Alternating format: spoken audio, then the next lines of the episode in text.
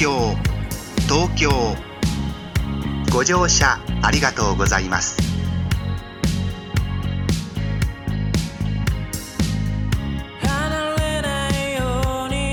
こちらは東京ステーション带你搭乘领略东京文化与在地生活的特色电车。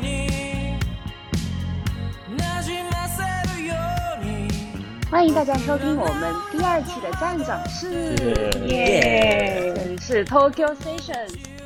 其实这是我们第二次录这期节目，不知道大家有没有从我们的夜当中感到感受到一些异样？因为其实我们啊，又自从我们远程收录之后，就发生了我们一直很担心的一件事情，就是我们的音轨丢了。我们其实一周前还是两周前已经把这一期录了，对，然后发现没有了，所以我们这一次要重新来回答一下大家的问题。然后我们这一次站长是就是我们之前有在微博，然后还有在各个平台有放我们的那个提问链接，我们有收到了很多很多的提问，很多很多真的是很多很多。这这次是没有骗人，第一次是普通多。普通多。这次真的是收到了很多的提问，然后因为这次提问真的比较多，所以我们就觉得就是想尽量多回答一点问题。呃，我们第一期站长是就会有比较就是很深很深度的去回答一些问题，所以我们但我们就觉得这次就可以啪啪啪啪啪啪啪啪就尽量回答多一点，好不好？对，因为真的收到很多问题，然后感觉大家的提问都都挺好的，也不好像删减删减过一次吧，但是还是留下了很多我们都觉得挺好的问题。嗯，对，也收到了很多表白，谢谢大家。谢谢。谢谢大家。都已经传递到个人我们对有传递到个人，哎，真的。怎么没有到我？我这里没有啊大家。对，我刚想说，我好像没有发给方家长，我这里没有啊，怎么回事？我也没有，没关系，我们彼此彼此。那我还要回答两遍吗？对，回答两遍，但是大家保持住回答第一次的那个激动的心情，好不好？耶、为了维系这个耶，为了让自己嗨起来，我已经提前喝了一杯。行，我我正在喝。好，那首先，嗯，在我们自自我介绍之前，我想先回答一个问题哈，嗯就正好我们一边回答那个问题，一边来进行自我介绍吧。哎，因为我们这次其实有收到挺多的提问，就说呃，觉得我们的气氛很好，嗯大家虽然性格迥异，但是又特别的相，就相信又特别的和。想知道主播们是怎么认识、相知、相爱、勾搭在一起？他没有说相爱，相爱是我自己加的。好，那我们就一边自我介绍，然后其实因为其实我们这几个人能聚在一起，是有一个男人在中间，对，有一股神秘的力量一个神秘的男人。我们就一边自我介绍一下，然后再跟就讲述一下我们是怎么跟那个男人认识的，好吧？好的，那就我先来吧，我已经讲了这么多话了。好，呃，哎，大家好，我是和蔼可亲的黄黄大姐。是人见人爱吗？因为最近没有，因为最近真的很多粉丝说我和蔼，说我和蔼，我的天，哎，对，但是其实我还是很年轻的，所以我要改成人见人爱的黄大姐。然后我和那个男人是在一个，呃，我们最开始认识是在一个东京摄影，设计。呃，不是摄影，什么摄影？对，东京设计，东京设计师的一个群华人群里面，然后当时就觉得，哎呀，跟他三观还比较合，对吧？对，嗯我然后们在群里聊天的时候就发现那个氛围很对。我还没说那个神秘男生，我自己就主动跳出来了没。有神秘自爆了这个人，对那个男人，那个男人就那个男人就是我们的秦老板，秦老板啦。对，其实大家可以感觉出来了。我们其实，在第一期节目里面也有讲过这个。对，其实也有讲，然后悄悄的告诉大家，我和秦老板在不久的将来会成为邻居，哦，所以我是即将和那个男人成为邻居的黄大姐。耶、耶，好，下一位，那就小狐狸吧，我最爱的小狐狸。，那我就跟着黄大姐，我是花见花开的小狐狸。他说完自己害羞了。然后就是嗯，对我跟秦老板的关系就是我是秦老板的那个看盘工具人，就是秦老板的 不管是事业、爱情，我以为你忘了这一段。还是他的，反正的，呃，每个每一年每一个月的运，然后我都是那个就是勤勤恳恳、随叫随到的帮他看，然后不仅看星盘，还要看哎，塔罗真的。对我 真的，我有一天有一天震惊了，就是有一天秦老板是出了一个什么事情，然后他就是想说要有人帮他算一算，然后我们就说，哎，那你找小狐狸啊，他就发了一张照片，小狐狸在他家，这么及时的吗？本来想说你周末可以问问他，我觉得小狐狸太厉害不愧更应该是我们的做我的邻秦老板居。好吧，小狐狸欢迎你，顺便也帮我看看到时候。嗯好，那我们人见人爱，花见花开之后，来欢迎我们的啊，万人迷欢，家昌同学。欢迎。大家好，我是金融界的小民工方强强。我已经喝嗨了，但我发现有一点不好了，就是我喝完之后特别困，没有嗨起来，直接困了。对，因为你居然没有接那个梗，对，我不好意思接这个梗，小狐狸。我我的不要脸只能在第一次，我已经无法。没事没事，然的确后你你你也挺车见车载的，硬说硬硬敲这个梗，硬说，对我一定要把这个梗给完结。确实是车见车载。年轻的时候确实车见车载，哇哦！现在不行了现。在也在，现在也在，现在也在，我们都很年轻。坐过什么车呀？对，坐过车，我不认识车，这就是我，这就是我，这就是我很容易被带走的原因，因为我不认识车。坐过不挑山手线。对，新干线也拉。对对对然，后我我是秦老板的什么呢？我是秦老板的炒股工具人，就是小狐狸是秦老板的，我小狐狸是秦老秦老板的看盘工具人，我就是他的炒股工具人。你让我发了吗？你让我赚到钱了吗？你不跟上，你不跟上我的节奏呀，我的节奏这么快，对吧不？行，你完全跟不上。完全跟不上我的。他不跟你的车，晚上还在拼命盯着美股的女人，太可怕了。我真的，我我真的，我觉得我现在真的太敬业了。白天一边工作一边盯日股，然后休息，呃，盘白天日盘关了之后就拼命的工作，然后晚上又加班到美股开盘，然后美股开盘了看美股，美股开盘的间隙把把要把第二天的工作提前先做一些，要融出第二天看盘的时间。现在已经现在已经不用车见车载了，已经就是不看了，看不上车了，已经。不是火箭他不做了。不是火箭不做了。听众朋友们，里面里面有没有人认识马克马斯克的？火箭可以载。然后没有人想接你的，接下来我们想接托尼陈我的梗老师，托尼陈老师，啊，好，大家好，那个我是，嗯、我是秦老板的设计打工人，对，呃，而且我跟 对，而且我跟他其实认识很久，我们已经认识很多年了，然后我们做过同事，啊、做过室友，然后我们也是很好的朋友，然后现在呢，我主要是他的设计打工人，对，所以他有什么活就交给我，然后我就可以很好的帮他完成，对，他就他就坐坐着坐在那儿卖我就够了，对，这就是我们俩之间的关系。哇啊，难怪你这么瘦，他把你的肉都给卖掉了，神经卖掉了。我感觉整个电台，整个电台所有人都是秦老板的工具人。这个电台就是为他做的哎。我我是那我要到时候努力想一想，我可以为秦老板你可以贡献？送他一个儿子，贡献我的胃，你贡献他，你贡献你的孩子啊我可以。借借我的孩子给他带回去拜年。好，那我们接下来我们宇宙的中心，话题的中心的那个男人闪亮登场。我也没想到录到第二期我就成了整个话题的中心人物，也太可怕了。大家好，我是 也不。枉费，也不枉费这期开始之前给我们做了三十分钟的啊，三到四年、五年展望。哈哈，没有，不要不要，闭嘴。好了，大家好，我秦老板。那个我是他们四个人的做饭工具人。真的是哦，秦老板做饭是真的很好吃，一绝。对，嗯，好了，没了。我们我们倒也不是，就我们倒也不是贪图秦老板的美色，主要是贪图他的才艺。对，果然抓住一个女人最重要的就是抓住她的胃。对，抓住这几个女人，抓住这几个女人和男人。对，只需要一手好菜就可以了。所以告诉大家一个真理：想做广播，以及有一个和谐的团队，一定要做一有一其中一个人一定要做一手好菜，不然你的团队是没有凝聚力的。就没有团魂。我对我绝对不跟这种人在一起。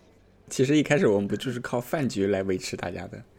对呀、还真是。一开始不每次每次都是在我家吃录完之后，哎，去吃个麻辣大学，那就是我们的精神寄托。对对对，后来后来换场换到秦老板几个，小时。真不累那个时候。基本也介绍完了，就是一群这么塑料姐妹花的对，挺塑料的。疫情，对我们都挺，其实我们挺塑料的啊。靠物质维系但是塑。料中偶尔，对对对，靠不靠麻辣大学还有秦老板的菜，他要是哪天不给我们烧菜了，就就算了吧，了这个友谊就到此了。啊，就那我们其实真的啊，其实真的在这个疫情之前，有一群这样的人，就是可以跟我们一起呃录广播，然后大家也愿意听我们的广播，真的是这一次啊，真的还挺大的收获。哎，黄大姐突然感动了。哭，黄大姐。嗯，那我们就接下来就开始，嗯，就是尽量的多回答一点这些一直在支持我们的听众朋友们。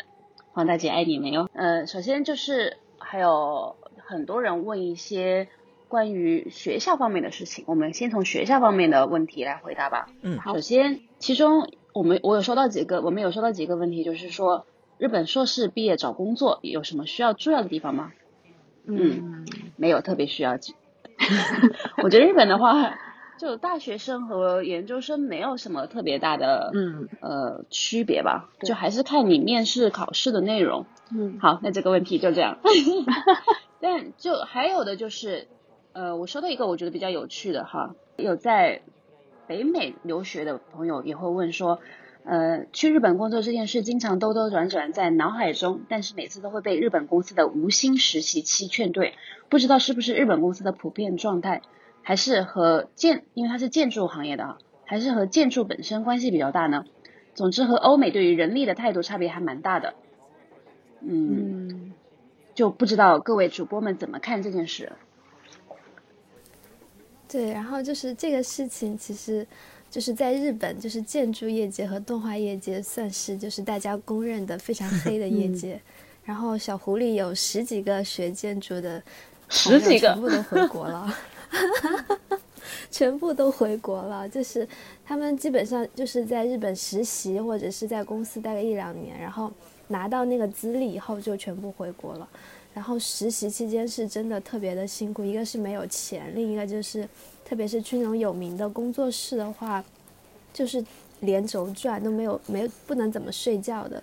就有一个小伙伴，就他就是站着睡觉，然后就这么就是站了一个星期，然后那个就是那个女女设计师还就是比较公主病，然后 他就觉得非嗯，就还要伺候那个知名的女建筑师，对吗？对，其实有一点那个职场 PUA 的感觉在这里，但是在建筑业界大家都比较见怪不怪了。这里我哦这里我补充一个吧，其实就是最近发生的事情，我跟秦老板都认识的，就我介绍秦老板认识过我一个女女生朋友，那个女孩儿最近就对那个女孩儿最近就抑郁了，她是在日本最大的一家建筑公司，然后也是硕士毕业，学历非常好。他有段时间也是忙到，他是正职的员，就是 full full time 的员工啊。然后在那家公司，他是忙到什么情况？我当时在咨询的时候，我觉得我已经很累了，我大概是最晚一班车回家，或者是最晚一班车没有，我打车回家。但是他是忙到可能晚上过来跟我吃个饭，然后回家洗个澡。我已经回家睡觉，他回家洗个澡，然后最晚一班车或者打个车到公司上班通宵。嗯，就是就是这么连轴转连轴转，对一个女孩子，然后前段时间跟我说她抑郁了，就是就非常严重的抑郁，已经已经需要住院了。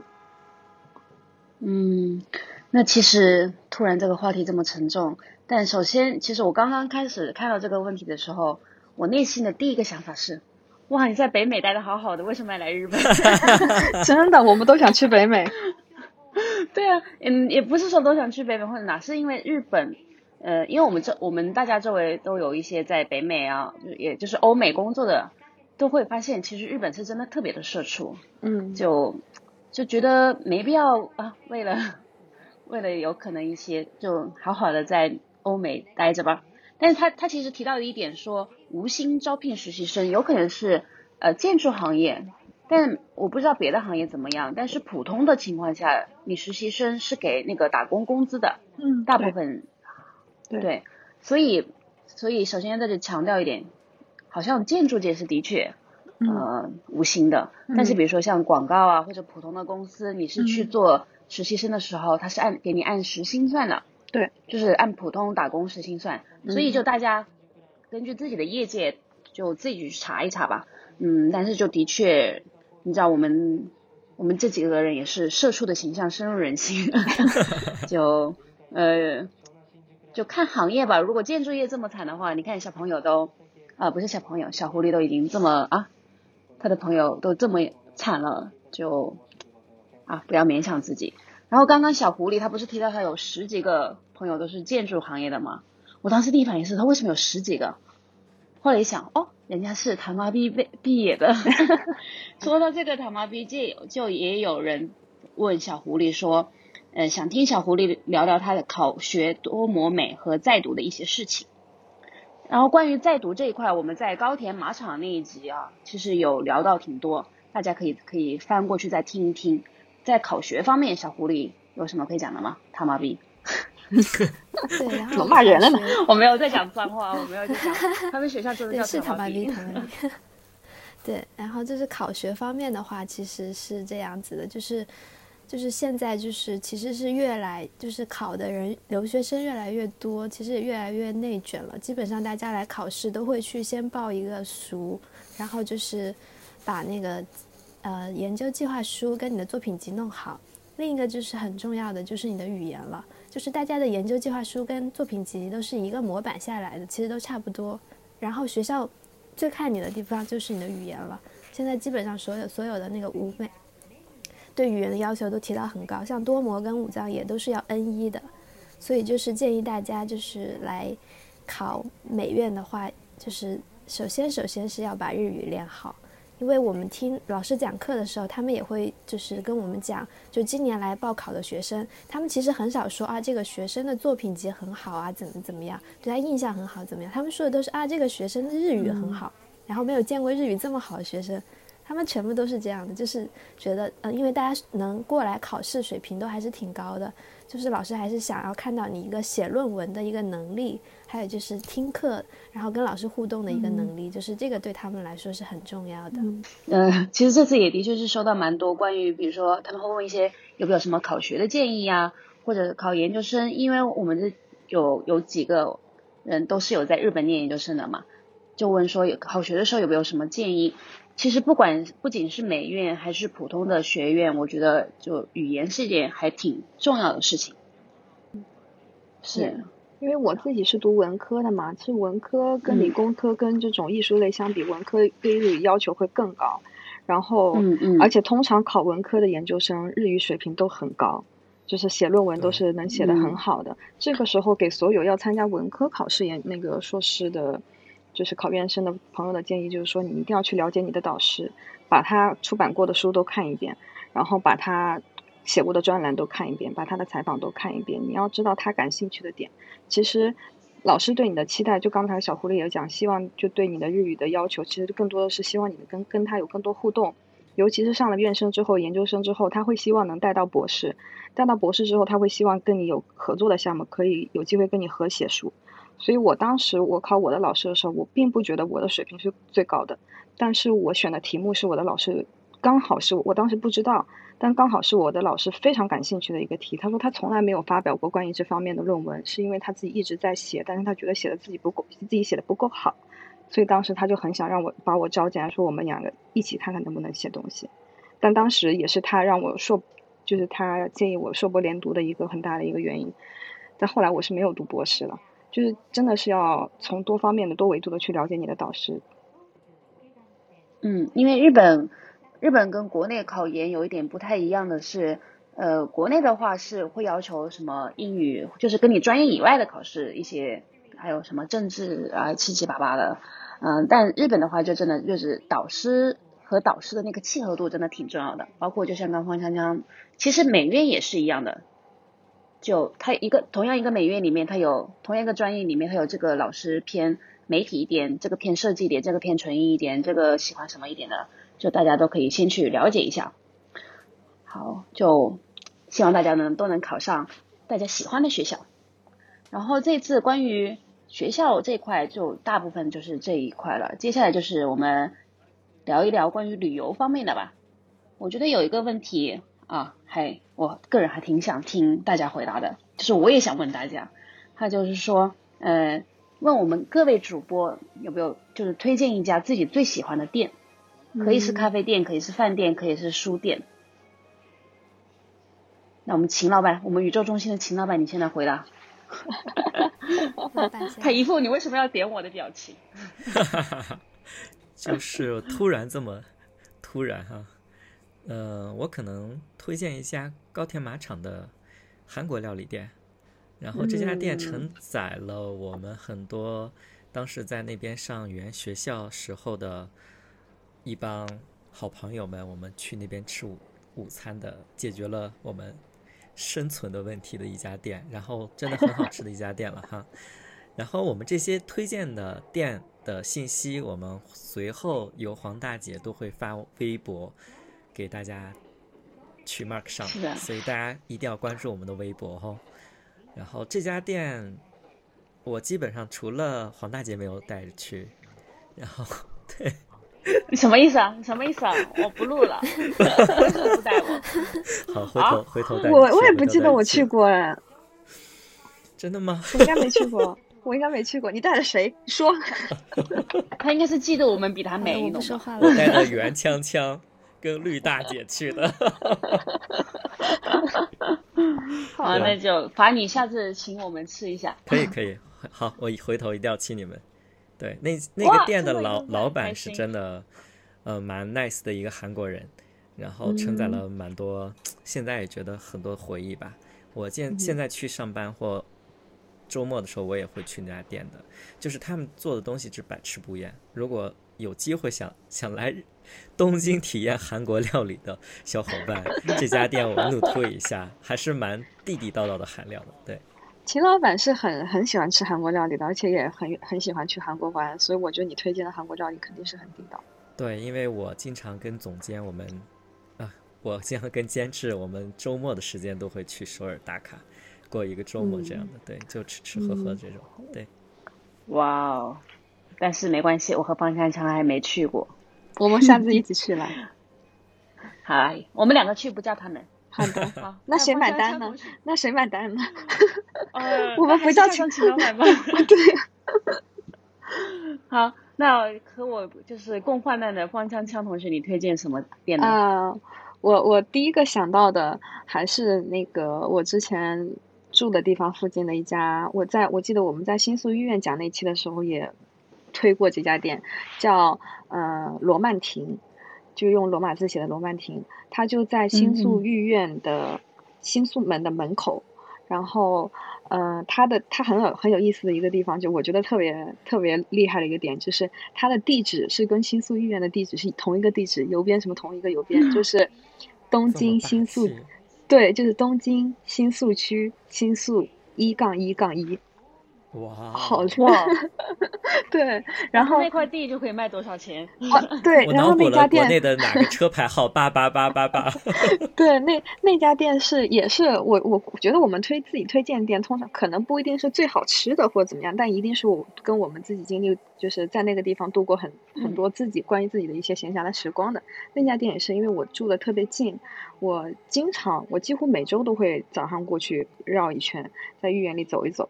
然后那家店呢不定期开门，这点是特别不好的。就是如果有过来旅游的小伙伴过来想特地跑到那边去看的话，很有很大的可能性会不开门。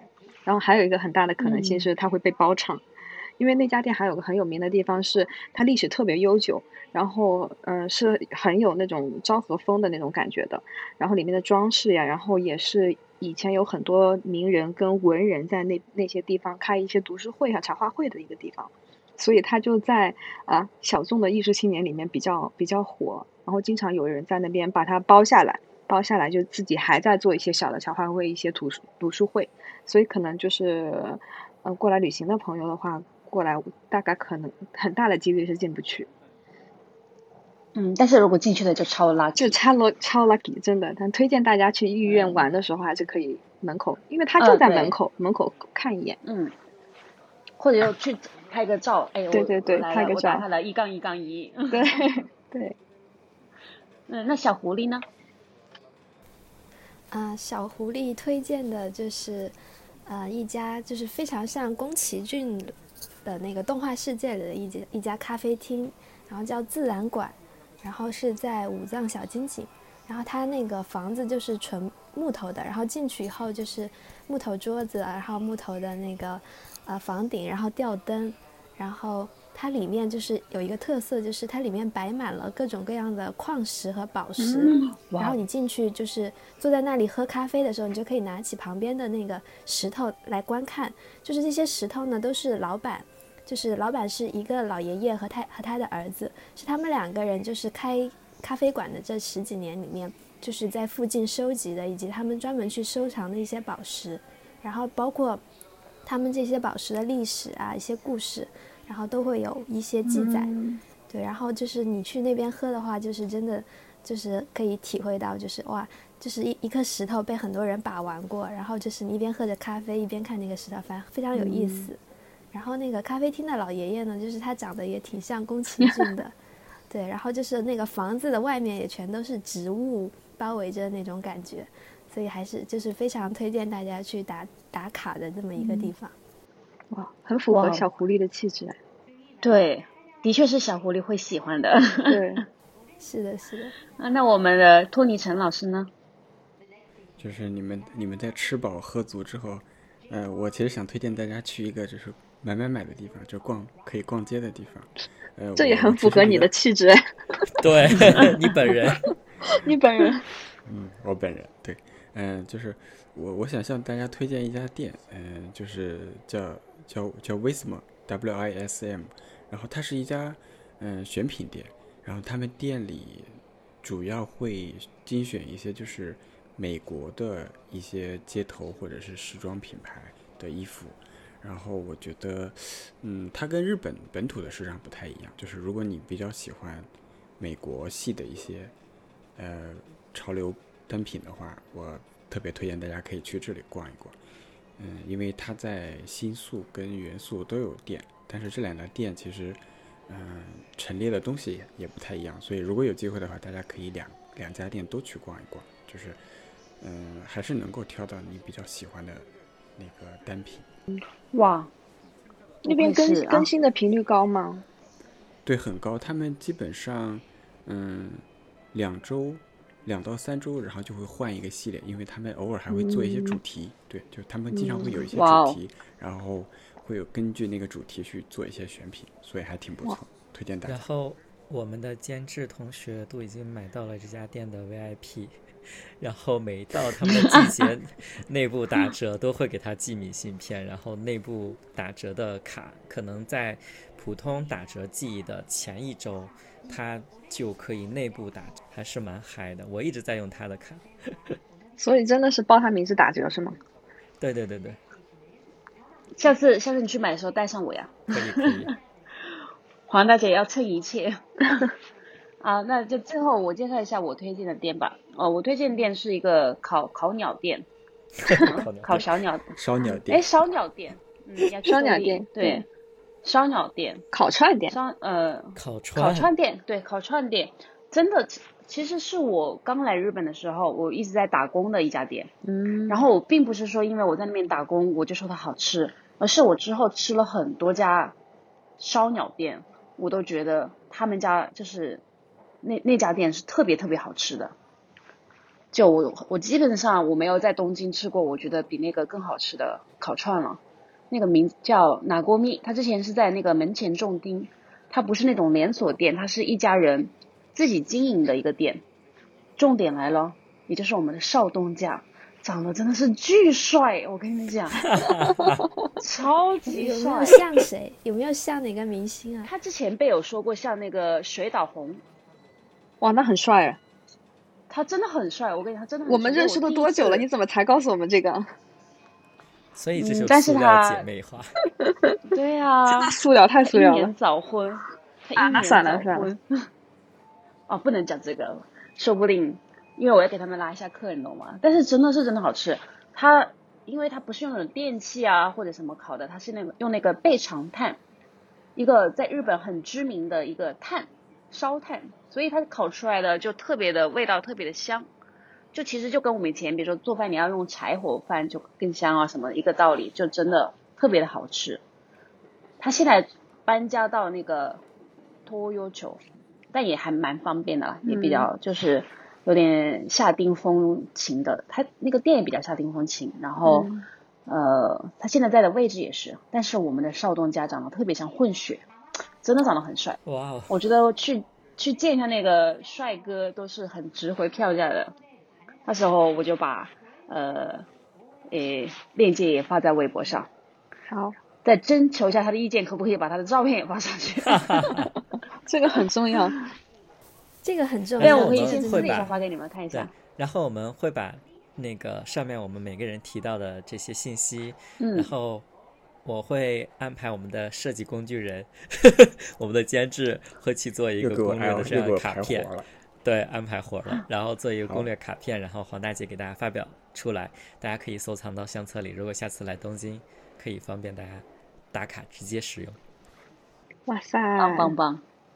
那我希望我的少东家同意把他的照片放上去。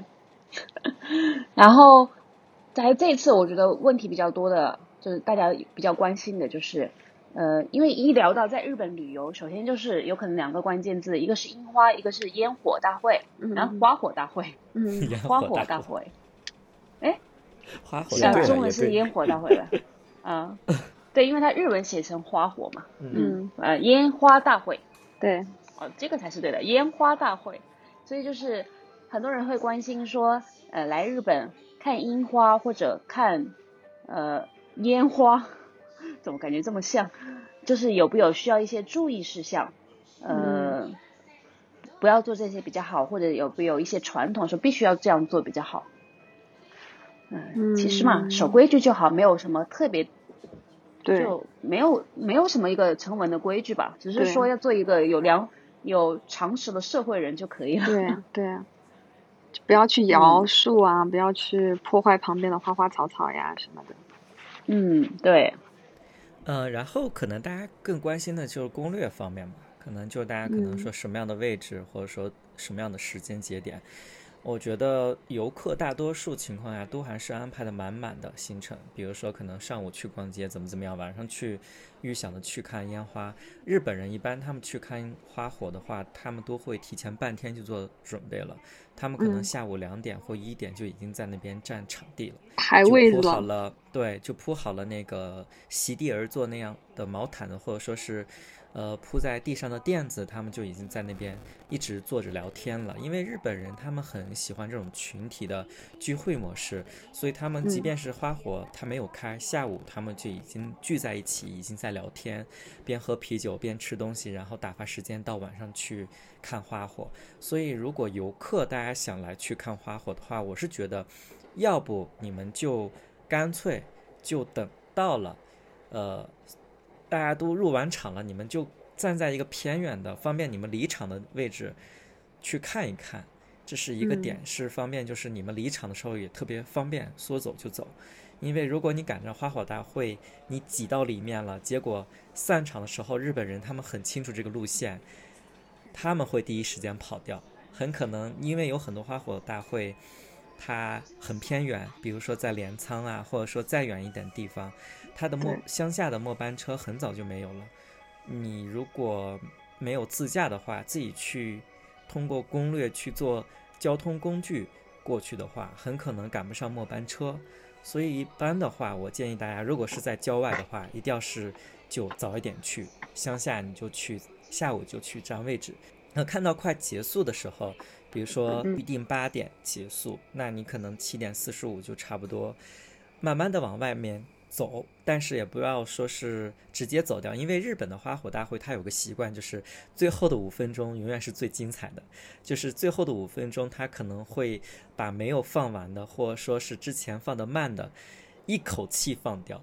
到最后的五分钟，它可能就是炸了天的惊讶，就是可能精华就是最后预算没5分钟预算没有用完，对对就是可能前面那那一个小时，它真的是按节奏，可能五分钟之内它啪啪放几个，然后中间歇一歇，然后就这么缓慢的节奏在放。所有你们看到视频当中最精彩的烟火大会或精彩的那些画面，都是最后的十分钟左右。所以其实看花火大会，呃，精华就是在后半场。但是如果说在都内的话还好了，如果在郊区的话，一定要做好这个回回市区的这个路路线的安排。可能这个就是要跟大家去去提强调的一个特别的一个点。嗯那那我要再强调一下，就是刚刚秦老板说的是下午去铺席子的，对吧？不是，我我的朋友都是一个月之前开始占位子，我的妈呀！呃，因为票吗刚说的那个有卖票什么的啊。我刚刚想说，如果大家不愿意这样去挤的话，可以，嗯其实基本上日本的那些大的烟花节都是可以嗯卖票的，就提前订票，然后你就可以坐的坐的很就很舒服的看。但我觉得其实我还想强调的一点就是，呃，包括我第一次来日本，我看到烟花的时候，我我第一反应就是就这，因为日本的烟花它是讲究去欣赏那个花的形状，所以它都是一个一个放。对，嗯，就就像刚刚秦老板说，五分钟他就放了一个，就啪了一下，你懂吗？然后大家说哇，好漂亮。可是你知道，就是我们在国内逢年过节那个烟花，你知道吗？嘣嘣嘣嘣嘣。对对对，所以就是我我个人觉得，对，就呃，其实我觉得国内朋友可以要么就买票，要么就没必要一定要去欣赏那种呃，真的是哎，也可以去看看。但我对对对，但我觉得其实大家有可能是想说，比如说呃，体验一下在日剧里面看到的穿着和呃浴衣，然后去逛那个，因为其实日本平常是没有，嗯，没有那个那个夜宵摊，那个叫夜宵摊嘛，就是摆出街边的那个摊子的。嗯对对对，然后只有在花火大会啊或者烟花季，就是这种时候对会摆，对，它会沿路摆出来。所以我可以推荐游客的话，我我我是这么推荐，就是可以比如说先去，因为其实浴衣很多游客多的地方是可以租的，就还帮你穿，所以你自己也不需要会穿，你就去那边租。租了之后下午，因为大部分下午的人开始慢慢过去嘛，就人那个摊子也出来了，人也多了，然后过去拍拍照啊，体验一下，然后再看几朵烟花就可以赶赶快走了，不然真的好多好多人。嗯，因为我曾经我曾经去那个琵琶湖，就日本非常有名的烟花大会，就三大宝级的，琵琶湖是其中一大。我真的看完之后被困在那儿，困到了十二点以后，都还坐不上电车。然后最后没办法，我朋友我的我的学姐就跟我说，我们就吃点东西吧，因为我们很早就去了。然后吃东西，吃完东西都快两点了。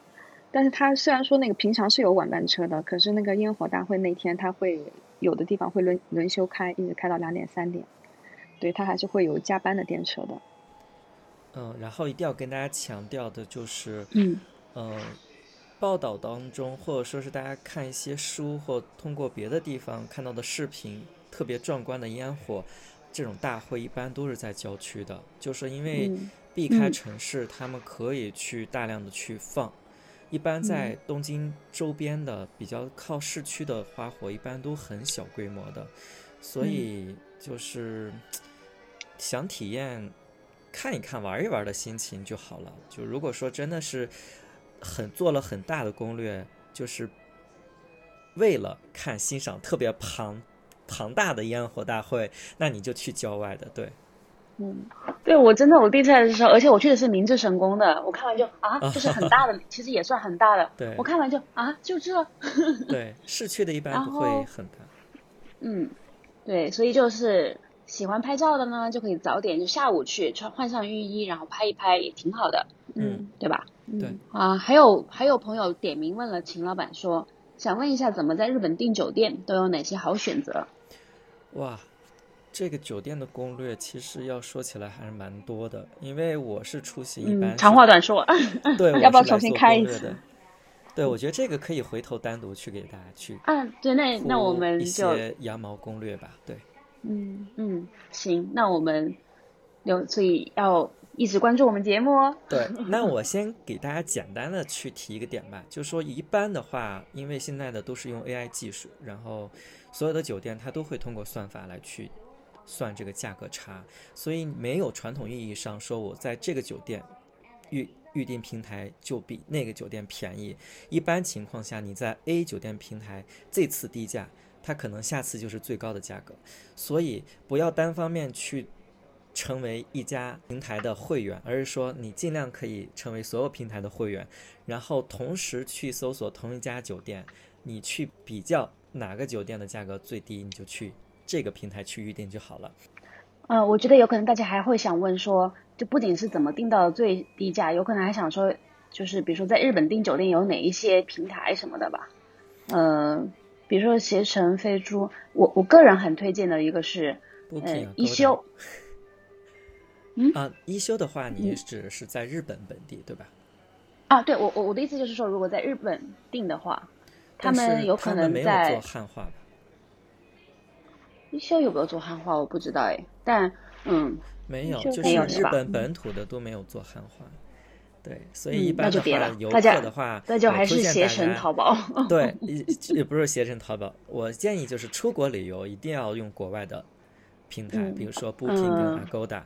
在国内的话，一定是携程跟飞猪这么去用就好。嗯嗯嗯，对嗯但是嗯这几年因为飞猪它有各种的会员等级制度跟一些优惠券，它可能预定的价格有时候会比 Booking 跟跟 Agoda 要便宜。二来的话，我觉得这个真的你嗯一扩展开，我就停不下来。再简单再跟大家不扩了说一下，不扩了就是最后一个，最后一个，最后一个就是除了价格方面，你可能觉得这个价格低，但是一般它的房型不好，所以这个一定要注意一下这个细节，就是可能它价格标的很低，但是它房型是用的最低档的那个房型，你可能在 Booking 价格比这个房型房型价格再贵个二十块，但是你能选到一个最相对标准一点或更高级一点的房型，所以这个除了价格之外，你们也要看一点嗯细节的东西。好，那就下次我们有机会再展开聊一聊。嗯、接下来我要开始聊一些我剩下的问题，其实都是符合我们打工人的，有可能我们打工人的形象深入人心，就挺多人问我们关于工作方面的一些事情。首先，呃我念一下这个提问哈，他说突然想起来第一期新桥里说会专门做一期讲日本公司福利这些。虽然目前为止的节目里多少有提到相关内容，不知道还会不会专门做一期。如果会，期待。谢谢。原来我们曾经挖过这个坑吗？我们有好多，我们有好多坑都没填上。到了开始没填填坑的时候了。对嗯，我们可以出一季专门填坑的。对，就忘是答应大家要聊还没有聊到的，因为有些话题就觉得光做一期呢，又就有点不太够。有点干，但是对，但是又还挺想讲，其实福利这个真的，日本的公司福利真的还挺好玩的，嗯，就可以专门出一期，然后。找机会。呃，对，就找一找一专门做一期关于日本公司的这些福利啊，一些呃七七八八的东西吧。嗯，那我们下次再见。其实其实我们不止 在，其实我们不止在新桥讲过，还穿插在比如说赤坂啊这些地方都讲过一些，就是嗯关于公司福利相关的。福利我们翅膀好像有可能讲的少一点点，就下次我们可以再深挖一点，就我们都挺浅谈了一些。那我们下次有机会把我们就是挖过的坑，就在有可能就是听众朋友们就更想听这方面，就听听得更细一点，那我们就找机会一定会把这个给补上来的，相信我们。下次一定。还有就是，其实总看说日本社畜很惨很惨，九九六零零七什么的，在办公室也会遭遇各种哈拉。我本人在香港也是给世人这样印象的地方，说香港人忙到没有时间死，但实际上比想象的要好太多太多了。工作起来其实是很舒服的，因为大家都效率很高。所以想问，其实日本目前的职场环境还是大家老眼光那样的吗？（括号当然每个行每个行业情况都不同。）想各位主播从自己从事的事行业聊一聊，工作之后有哪些跟想象的不一样？嗯，哇哦，这个话题真的是好专业哦！好专业哦，真的。我在上 C CCTV 经济台，对对对，而且真的是 蛮蛮社帮畜的。我们搭搭台子的一个提问哈。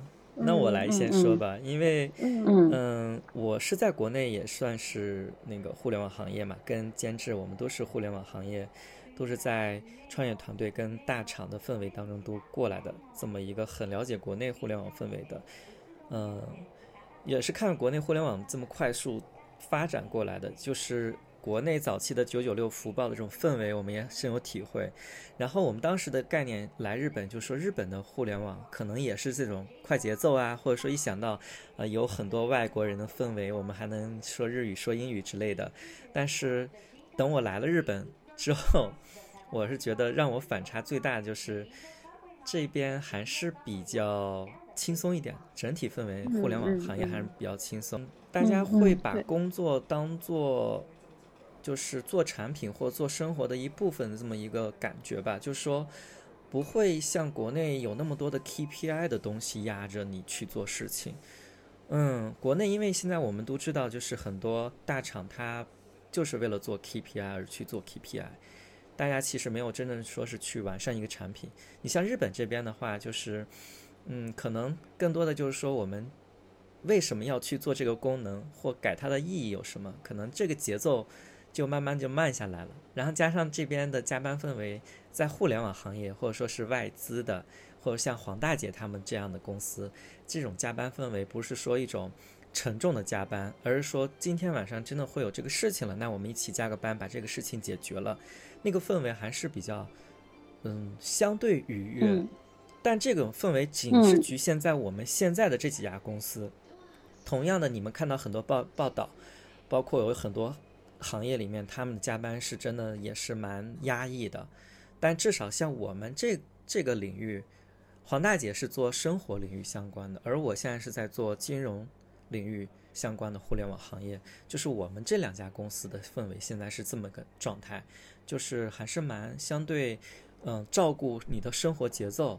然后呢，你们做产品本身来讲，不是为了单纯的 KPI，而是说我们做这个产品更具象这个功能好不好用，或者说我们给给用户或给客户提供什么样什么样的服务，更多的就是为了把这个事情做完了或做好了，然后让它上线，然后让它迭代，就是还是蛮有就是工作与生活的这种节奏掌握的还蛮好的，这是我这边的。嗯。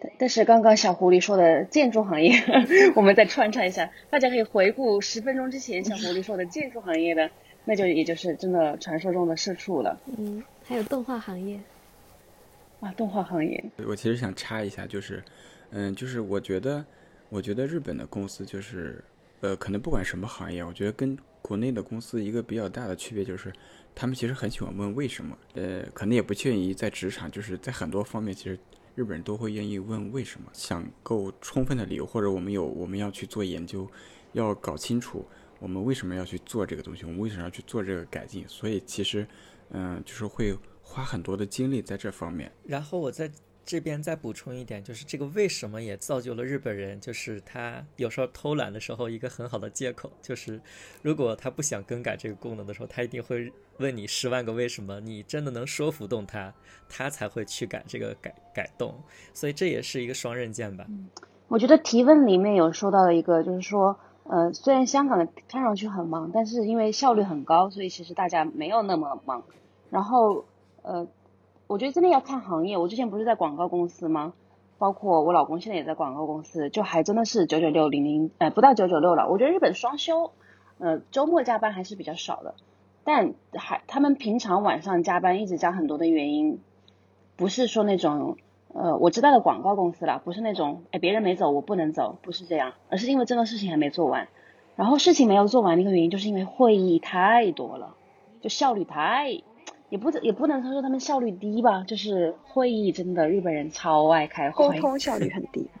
对，对，然后我觉得还有一个原因就是问刚刚托尼陈老师说，他就喜欢，哎，也不是喜欢，就日本人喜欢，就大家得得到一个共识再去做这些事情。哎，是的。可是你想象一个大的项目，你要所有人得到一个共识，然后主要是他们还想得到一个共识原因，就是不想到时候这个事情如果出了差错，哎对就对我、这个那这个错不是我是你们大家都说了 OK 的，对对对，就会有这种感觉，所以他们平均分配。对，所以他们就会要一直来开会，说，哎，你你 OK 的吧？对，你说 OK 的吧？好好好好，那我们做吧。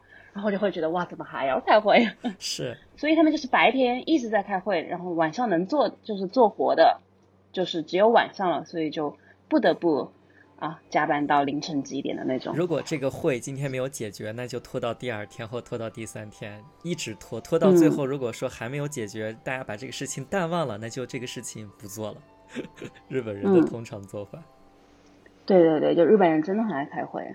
我想插一个笑话，就是 我我朋友在国内日企工作，然后他们的 他们的老板哎不是他们的一个负责人，就是一个项目负责人姓山口，然后因为真的很爱开会，就日本人就是抓他们一群人开会，他们就给他取了一个外号叫做山口惠子。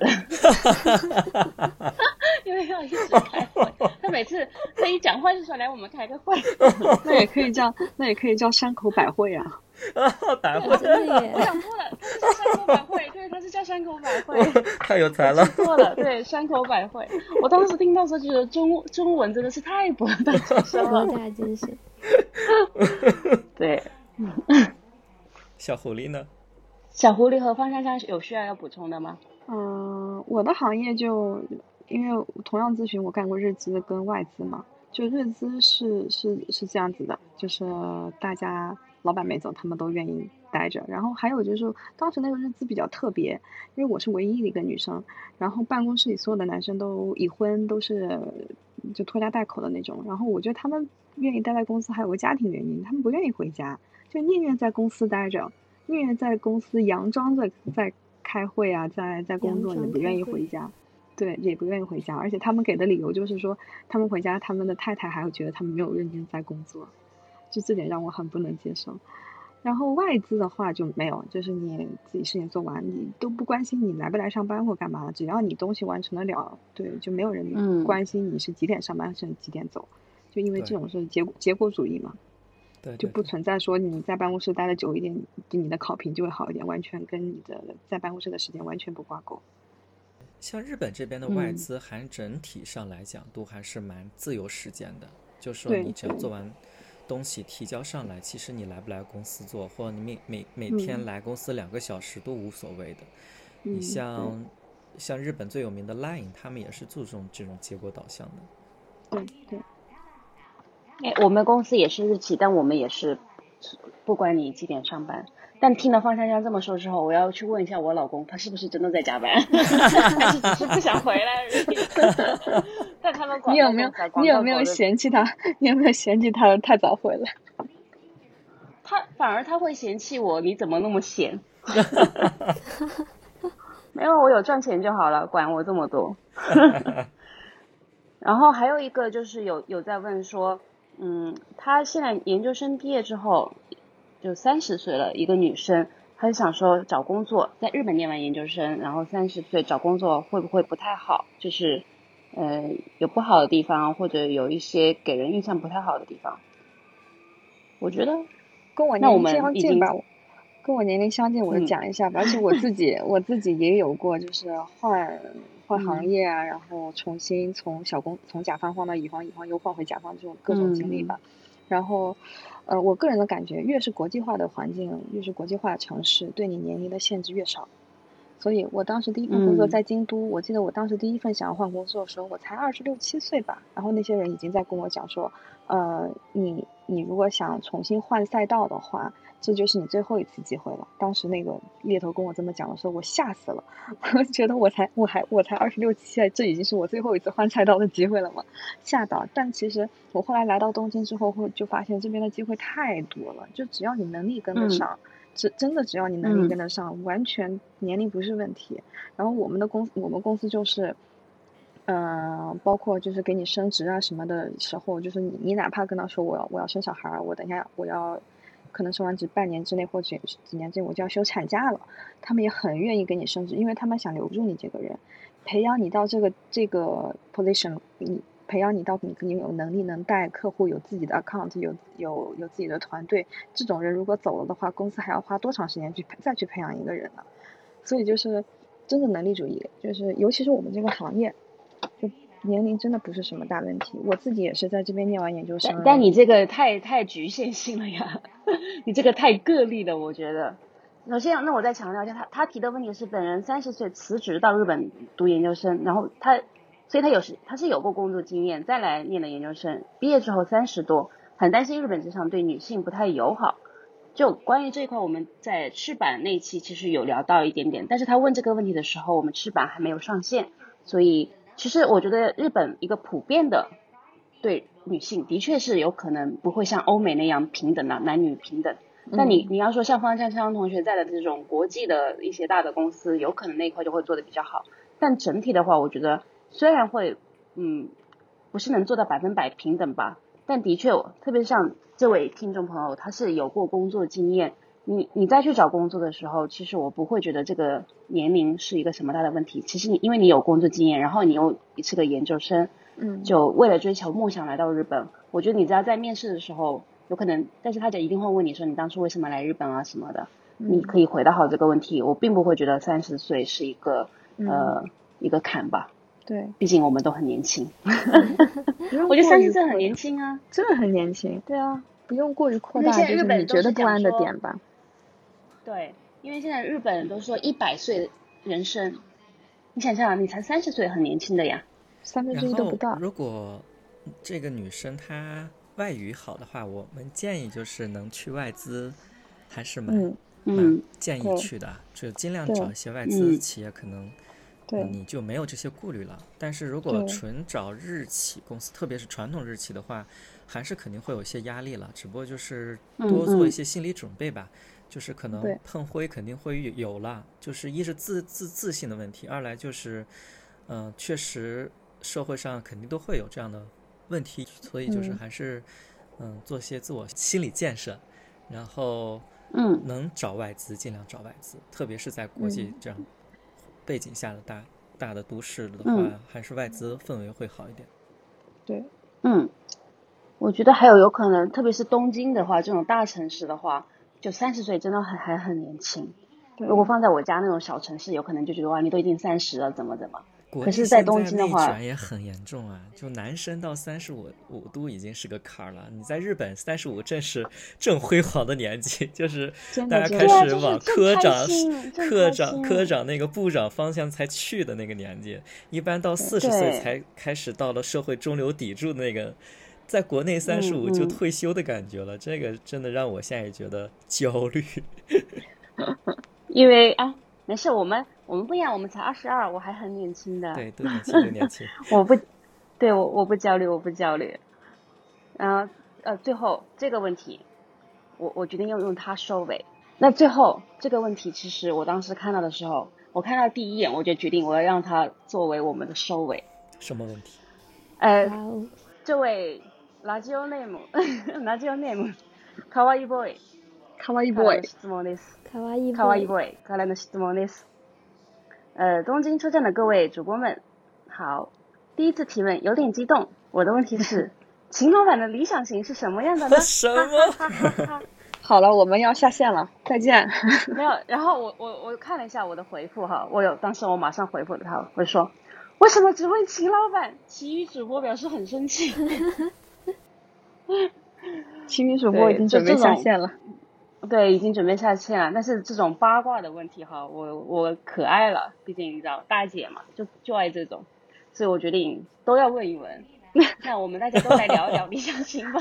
虽然有可能观众啊不想听，但是我们不想听偏要讲，没有兴趣不想听也给我听着，我偏偏要讲。那那那我先讲，我非常想讲我的理想型。以你你自己想讲非得非得带上我们。就一个人没有没有，死不行，要拉就是所有人我。跟你讲，我问所有人，我就是不问秦老板，可以，我很开心。可以吗？可以，呃，没事，你放心，我会问你的。呃，还是我们先问小狐狸。先问小狐狸吧。对，我也想知道小狐狸喜欢什么样的呀？小狐狸的理想型就是做饭要好吃。哇哦，那不就是诶秦老板吗？说完了，结果到最后，所有群里的指向又回到秦老板了，是吗？太可怕了。对，所以他要抓，那就就是喜欢小狐狸粉丝要开始多看看王刚的教学视对频。大家要大家好，我是王刚。我超爱看王刚，我跟你讲，大家有看过吗？我我我很爱他。我的的理想型不是他，但是我超爱看他的，我觉得，嗯，对，所以我其实也想跟大家讲，为什么我们几个人这么接地气儿，是因为我们真的活在国内的感觉，你知道吗？就跟其他电台不一样，就是他们是活在日本，不了解国内，我们是完全活在国内的，在日本生活的一帮人。哎，王刚做菜真的推荐大家去看。你是说我们接地气吗？对对，王刚做菜，小胡你去看一看，你会爱上他的。我其实也从他那儿 学过几个菜了。嗯，呃，王刚王刚工作室可以联系我们一下，打个钱。对对对。啊，那我们的托尼陈老师呢？我哎，我我我其实蛮喜欢会唱歌，或者是。不好意思，我笑出了声。他跟第一期录的不一样哎，第一期录的不一样。之前你们说不这个星期你也状况突变了吗？我没有没有，我我这不只只是聊理想型嘛，又不是真的，对吧？啊，对，理想型，所以理想型，理想型喜欢会唱。对，我就蛮喜欢会唱歌的。我对我蛮喜欢会唱歌的人，唱歌的，唱歌的，唱歌的。哎，那你的理想型跟我有点近哎。哦。对。对我的理想型就是贝斯小智，就指定了。我最近非常想嫁给他。对，我就天天在群里面发说小智娶我的一个表情包。可以。对，所以有认识李玉珍同学的啊，听众朋友们可以把他的联系方式推送给我，谢谢。可以在微博联系我们的黄大姐。对对对。对，可以联系联系我们。对。好，那我们最后我们的压轴的我们的秦老板，虽然不想问，那还是问一问吧。我觉得小狐狸也好，或者说是最近给我看的盘，我最近桃花爆发。没有人在问你这个，闭嘴。不，我是觉得也不知道是我的桃花爆爆发了，还是说我对所有人都觉得有一种自带的，看别人都自带一种魅力。最近我觉得我自己都定义。定义不了我自己到底喜欢的类型是什么。你是你是看别人有魅力，还是别人看你有魅力？我看别人都，任何人都可能发觉他身上一种不一样的点，这让我觉得很开心。哦啊，所以所以你是个海王吗？对，秦老板可能是个海王，还是单相思的海王？那秦老板的理想型是所有人类。对。我爱大家。哇，那卡哇伊 boy 应该已经心满意足了。你已经进了那个秦老板的鱼塘。对，对，你已经进了他的鱼塘。对，而而且说到这个，我们今天补录这期节目的时候，我们的我们的小宇宙上好像又有又有粉丝在跟秦老板表白，你没有？你没有看到吗？我看到了。我们我看到了，然后我当做没看到。我也是，我无视了。对啊。还有，但是其实我们人气最高的是小狐狸，就是我我每次看到有人表白小狐狸，我都会很开心，就是有一种妈妈的感觉，懂吗？然后有人表白秦老板，我就好，然后划过。其实我一直想说，我们的节目担当就是我们的妹子们，就是我们两个小伙，其实就是一个，就是为妹子衬托的这么一个角色。哎呀，别别别别这样了了，我们的对呀，我们我们之前不是还说都是你打工人吗？怎么突然变成？反过来了呢，这就是老板在 PUA 我们。对对对对对，给我们画饼。好了，结了吧，这期赶紧结了，不能再聊了，聊的就大型翻车现场。嗯，那我们这次其实还是有很多问题没有回答到，但因为真的比较时间有限，呃，所以我希望有可能我们没有回复到的，我会用我们会用文字来回复一下，就简单的回复一下大家。这次我们的站长室第二期也就就收录的差不多了，但我们最后还有给大家一个小小的惊喜。嗯，算是惊喜吗？嗯，就我们我们伟大的节目要开始登录 YouTube 了，耶！我们要变成 YouTube 了。今年开年就是在春节前的时候，我们其实有有做一个计划，就是我们嗯正式开始打算把我们的节目上线 YouTube。嗯，因为正好有一个机会，就是说。现在大家有很多可以在家的时间，然后包括春节的时候，大家都在和自己家人团聚，或者说在自己的家里去度过这个节日。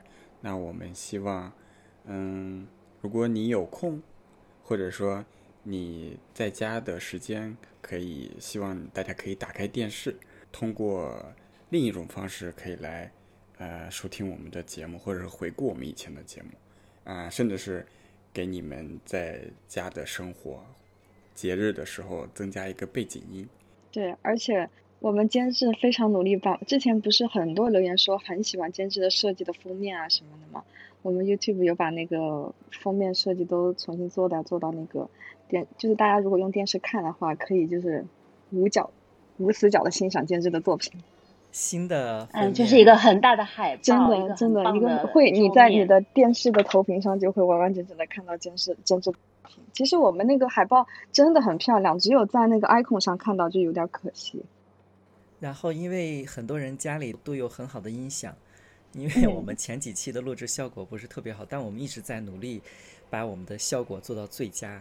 然后嗯我们会慢慢的改善我们的录音现场，只会越来越好。然后希望大家不断的支持我们。对，希望大家订阅，家对，希望大家订阅、按赞、开启小铃铛。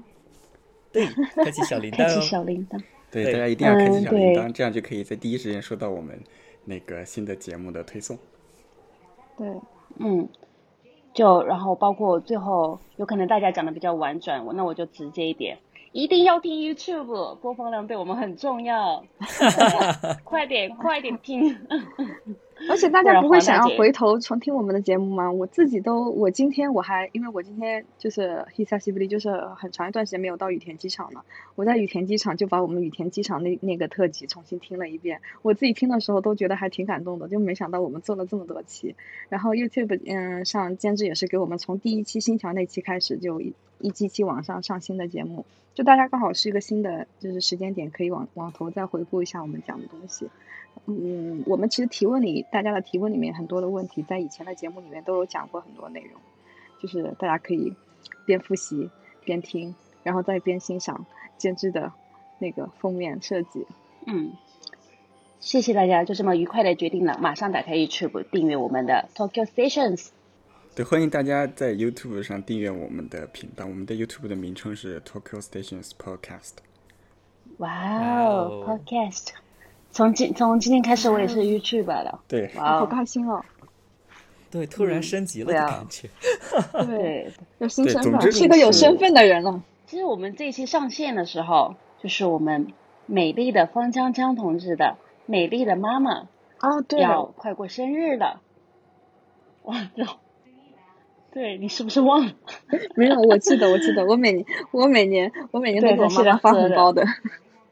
嗯，对，呃，所以就想说，在最后的最后哈，呃，我们大家一起来祝我们共同的妈妈。虽然今年有可能方香香同志他现在有可能喝多了，他他 不太想讲话了。他他之前有跟我们讲过，因为他每年都想，就是每年都有回国陪妈妈过生日。今年因为疫情是在哈，呃，不能回去他的身边，是他现在已经在摸眼泪了啊。真的但要哭了。没关系，对，就方香香今年回不去，但是你多了多了四个孩子，我们一起祝你生日快乐，生日快乐，阿姨！生日快生日快乐快乐，阿姨生日快乐，生日快乐！我希望我妈退休生活过得好一点。对，那那有有时间来日本找我们玩，我们请你当特别嘉宾，呃，然后跟我们聊一聊方向强同学小时候的糗事。我妈，我妈也，我妈也是素朴，塑料普通话。我妈也是素朴。素朴，那我们一起我们交流交流素朴。就因为我们这一期节目上线的时候是啊，是一个非常棒的日子，那就是我们快过年了，耶！那我们在最后就各位主播祝大给大家送一点新年祝福，怎么样？嗯，可以可以。会，我我要绞尽我的脑汁想一想牛的成语，你们哦先来要。这样吗？要要讲的这么有文化吗？不用不用我轻松一点了不。用啊，好，好，可以可以，那就秦老板先来。就祝大家二零二一年只会越来越好，祝大家股市翻倍，对，加油，工作顺利，一切开心。好了，哇 哇，你这个祝福真的是，感觉就是大我都没有话讲，我们都没话讲了。所以这种事情不能让秦老板先开始。小狐狸呢？对，就是就是在那个秦老板的二号位表表示压力很大，就是小狐狸还是祝大家就是新的一年，新的一年，然后桃花运好，然后学业运好，哇工作运好。对，身体健康谢谢很重要。对，欢天强同学哦，嗯，我也是希望大家身体健康，这是最重要的。然后啊，工作顺利，最后就是赚大钱。嗯，耶，托尼陈老师呢？嗯，就是因为今年这个比较特殊的原因，就是很多人可能都没有办法回家过年，或者跟自己家里人团聚，嗯就是各种原因不能回去的话，但是也希望说大家能够过一个非常开心的年。哇，棒棒！那最后我，你们真的居然没有一个人说牛的成语，震惊我！你来，你来，我们都交给你了呀。我我只能想到牛气冲天。呃，扭转乾坤算不算？那我就因为其实前面大家祝福了很多很棒的话语了，那我就祝大家在过年期间吃多少都不胖。嗯，好这，个时机，对，哇，这这个好，这个好。然后牛气冲天。牛气充电很重要。对对对对，可嗯，以可以，那我们要把这一份浓浓烈的新年的气氛带到我们的下一站。因为我们之前其实也收到过听众朋友的们来，呃，也不是来信留言说，希望我们可以坐着新干线冲出东京，然 后正好因为我走们要向世界欢欢喜喜过大年，对，走向世界。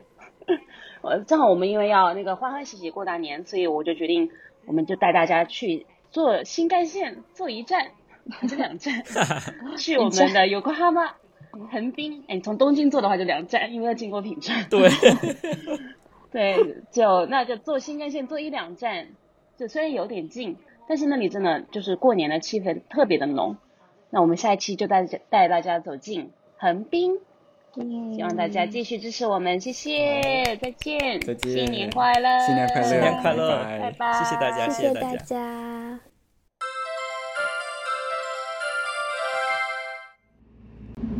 次は横浜横浜相鉄ジョイナス前です。お出口は右側です。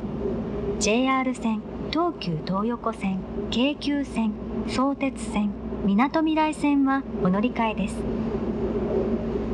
The next station is Yokohama B20. Please change your for the JR lines, the Tokyo Toyoko line, the KQ line, the Sotetsu line, and the Minatomirai line.